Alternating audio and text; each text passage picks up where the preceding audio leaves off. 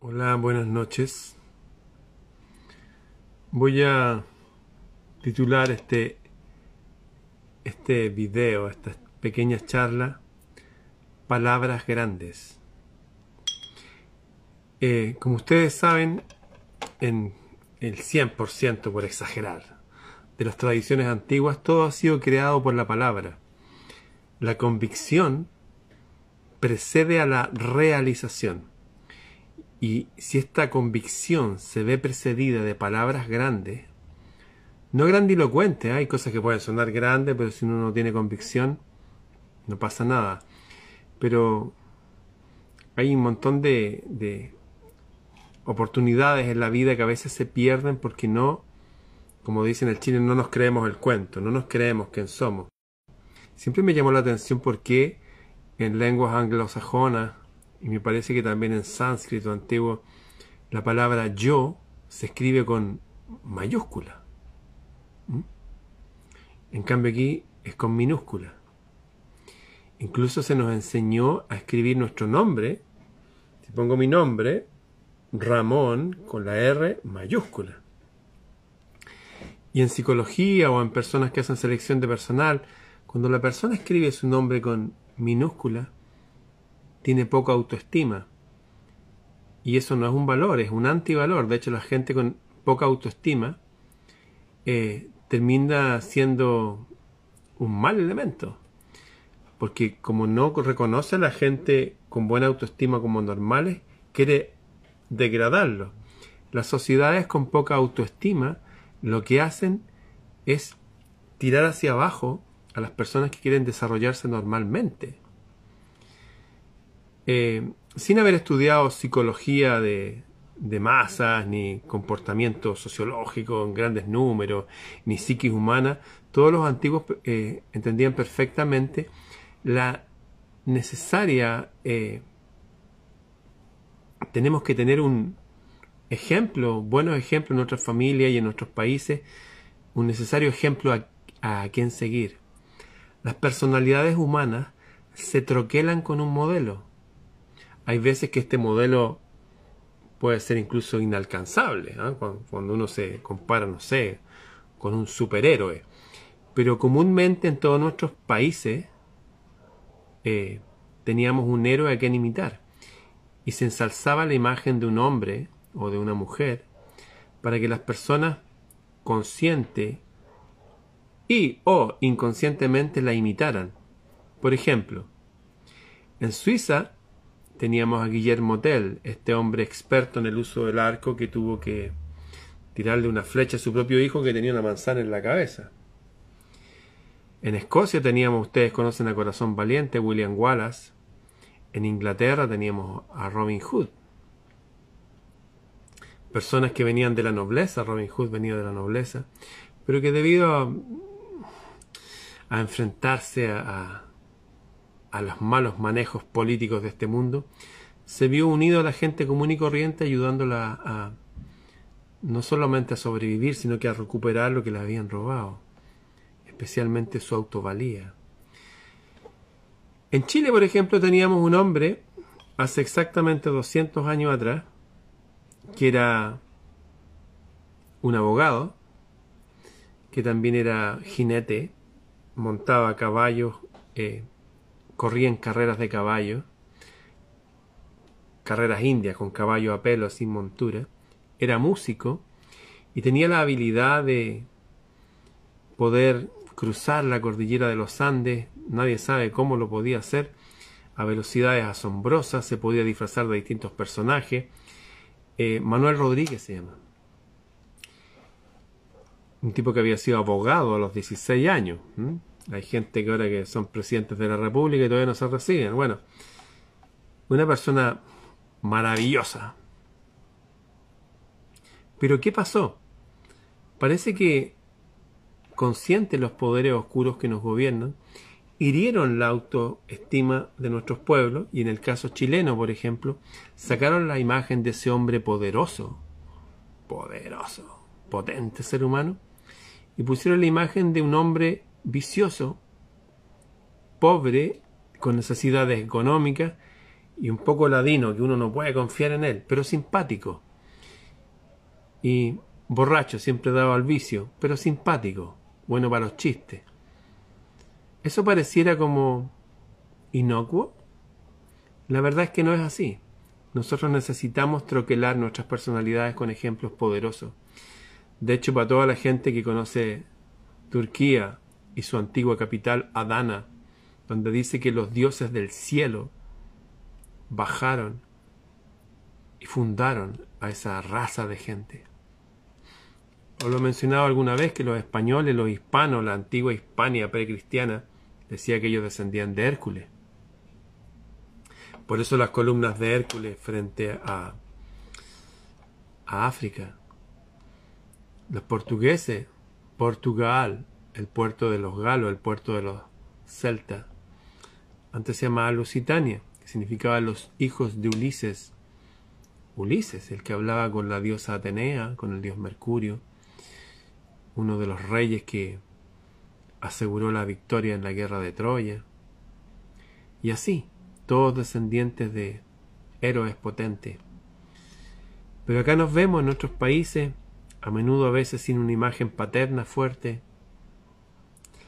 ni, ni de nuestros abuelos, ni nadie. ¿Qué hacer? Fíjense que me llamó mucho la atención que cuando estudié religiones comparadas con Reina Salvatierra, la he mencionado a ella. Ella es una argentina que era la presidenta de la Sociedad Teosófica de, de Argentina, de Buenos Aires, en algún momento, y la, la destituyeron por rebelde. Y ella se vino a Chile, se casó con un chileno y se vino a vivir a Paine. Me acuerdo cuando estudié con ella, me daba cuenta de que los mensajeros del cielo, una de las tareas que hacían, al ver sus frutos solamente, era que le subían la autoestima a las personas no a todas las personas, otros se enfrentaban y los trataban, los ponían en su lugar. A la gente mala, viciosa, a los servidores del demonio se los decía directamente. Aún estuvieran en puestos de poder, les decía, no, estos tipos, cuidado con ellos. No andaba con cosas tibias, decía claramente estos tipos, cuidado con ellos, son malos. Pero la gente en general cuando, por ejemplo, el Buda, cuando el Buda llegaba a alguna aldea, qué sé yo, la gente decía, oh, llegó el iluminado, llegó el iluminado por los dioses. Y él miraba a la gente y decía, cada uno de ustedes es un iluminado por los dioses. No, que tú eres el despierto. No, ustedes son los despiertos. No, que tú eres el Buda. Ustedes son Buda. O sea, palabras tan grandes como el título de esta charla, palabras grandes, que a menudo la gente no, no les tomaba el peso. Sin embargo, esta palabra podía viajar a través de las décadas, los siglos, los milenios, y por eso se la estoy aquí repitiendo. Cosa parecida hacía Jesús en su primera la primera vez que exasperó a la gente, querían asesinarlo, fue cuando le dijo a la gente, los miró y le dijo, todos ustedes son dioses. Morirán como hombres y mujeres, pero ustedes son dioses. Eso está en el libro de Juan, en el capítulo 10. De hecho, ese libro lo usaban las órdenes de caballería antigua, los constructores de catedrales góticas, el libro de Juan.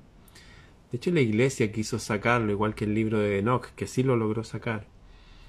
En fin, tener una autoestima fuerte, saber que venimos de algo grande y poderoso, ya sea localmente, una mamá fuerte, un papá, un abuelo, no son cosas menores. De hecho, muchas veces se recuerda la genealogía. ¿De dónde venían estos grandes héroes? Estos avatares, estos, no sé, grandes pensadores. Al recorrer la historia como, los collar, como las cuentas de un collar, cuando vamos atrás en el tiempo, Fíjense que todos llegamos a lo mismo. A una época, un jardín, dioses que estaban teniendo hijos, y los hijos de esos dioses somos nosotros. Pero es como cuando una gallina pone un huevo, no es que el huevo todavía no es un pollo, es un huevo no. somos apenas un embrión de, de algo muy poderoso. Ayer estaba leyéndole algunas palabras de culturas muy antiguas de las cuales proviene nuestro lenguaje. Y me llamó la atención esto.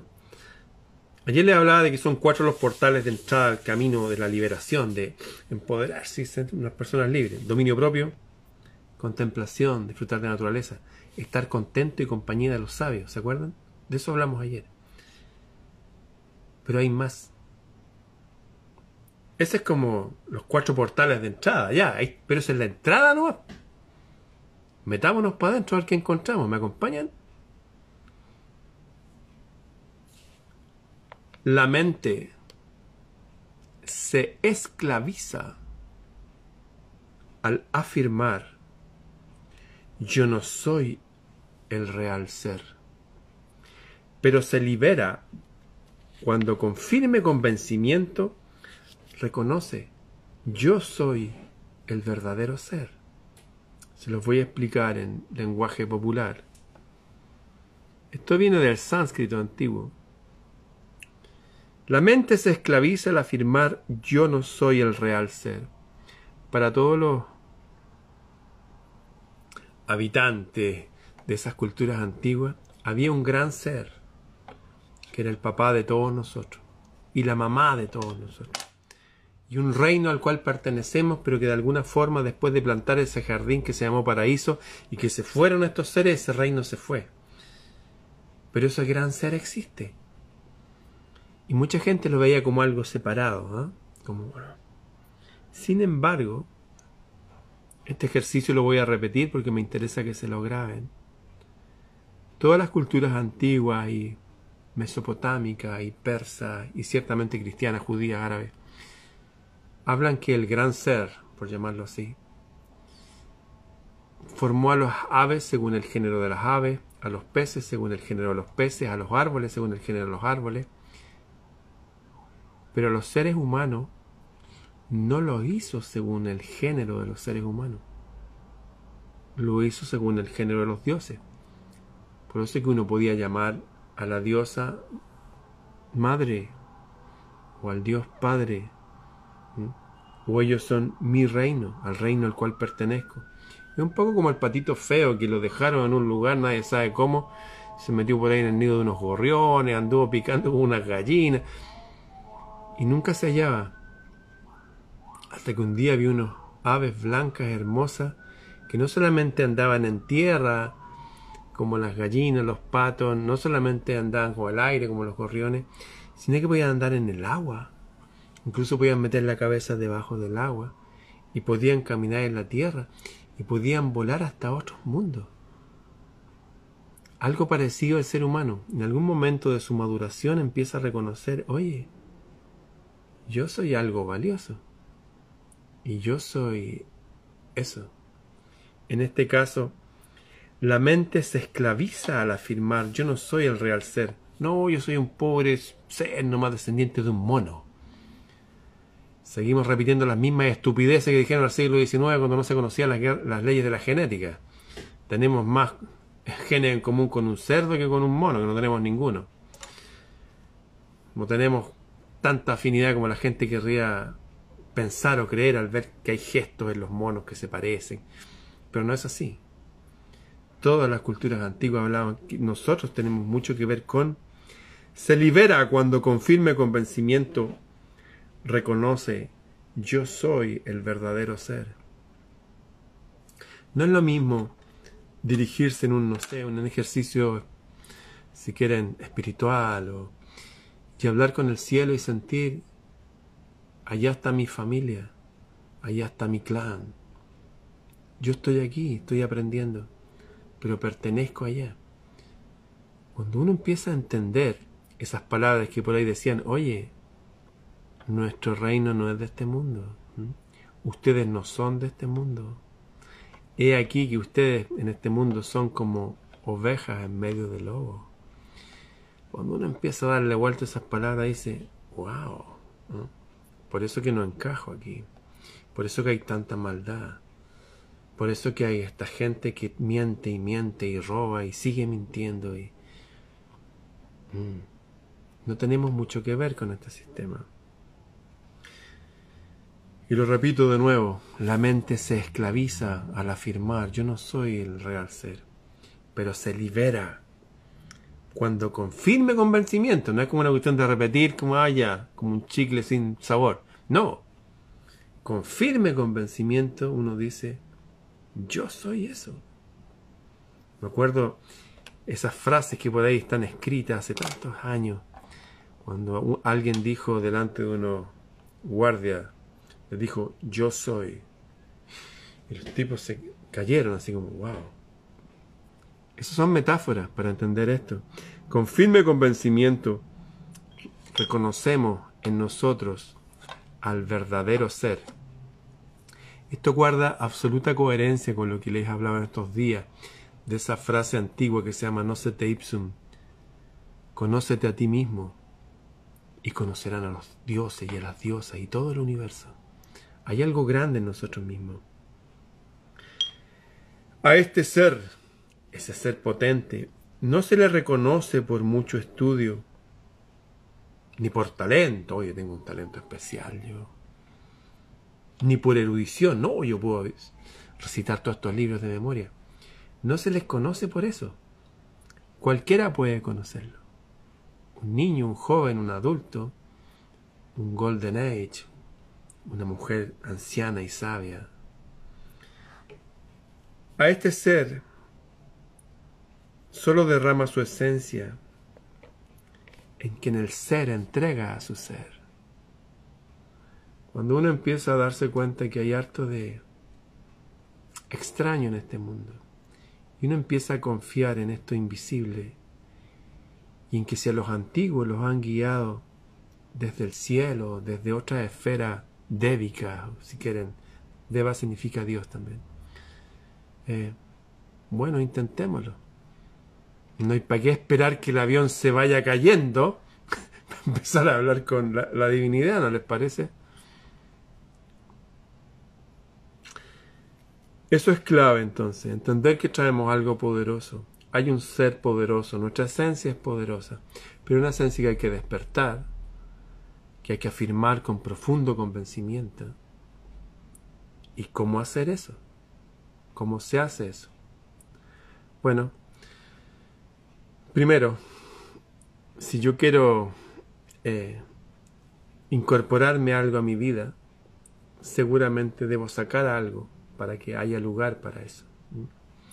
Hay gente que está tan llena de sus propias ideas que no caben otras ideas. El real ser no se puede derramar en él.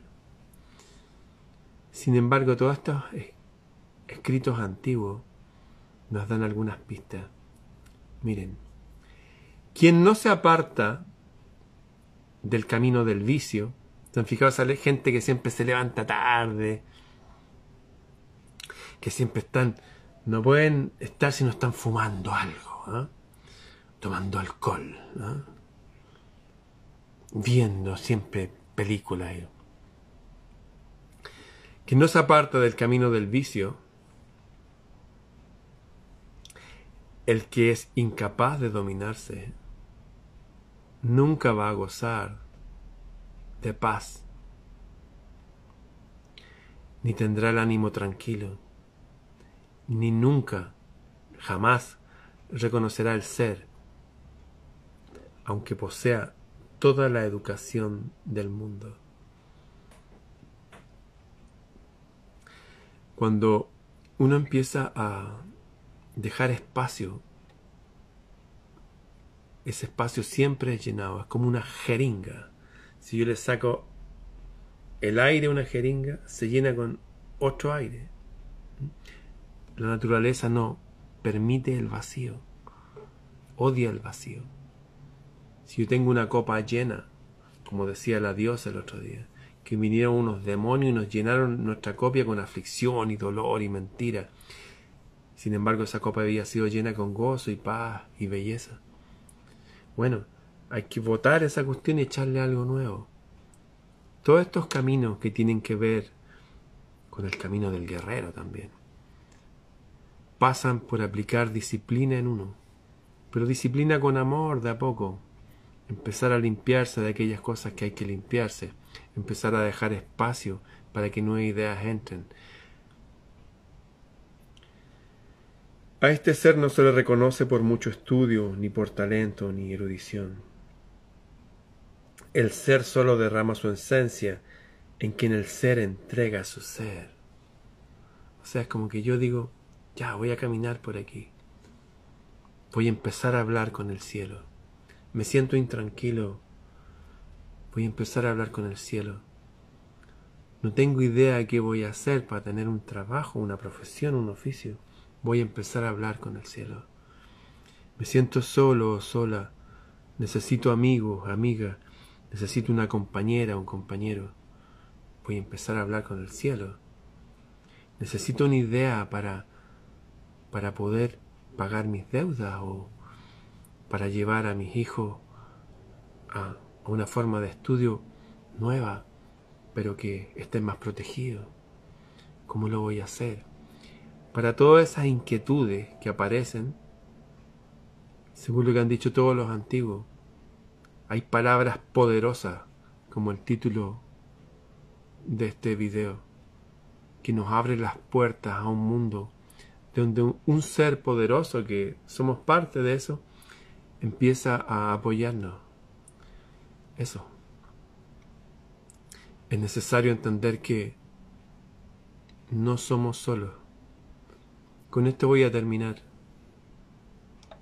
Hubo un hombre que precisamente el que le da el nombre a Portugal, a lo que ahora es Portugal, que hablaba con la divinidad, era un rey, era inteligente y se le ocurrían buenas ideas para hacer cosas y los demás hombres lo admiraban y lo querían por amigo. Y un día este hombre participó en una guerra, terminó la guerra y lo único que quería era volver a su hogar a ver a su mujer y su hijo. Y no pudo volver. Se demoró más de una década en volver. Siempre le pasaron cosas. Y su barco con todos sus amigos y ayudantes y marineros y guerreros empezó a zozobrar y se le empezó a morir la gente. Tuvo que enfrentar demonios y cosas extrañas. Y finalmente le cayó un rayo al barco, perdió todo y quedó flotando con un madero ahí, el tipo ahí flotando. Y fuerte él. El rayo Ulises de Ítaca y gritó al cielo, dijo, pero ¿por qué me has hecho todo esto? Lo único que quería yo era volver a mi hogar y he perdido todo, ¿por qué has hecho esto? le habla al cielo. Y en una pared de agua, porque estaba en una tormenta, se detiene la pared y aparece un rostro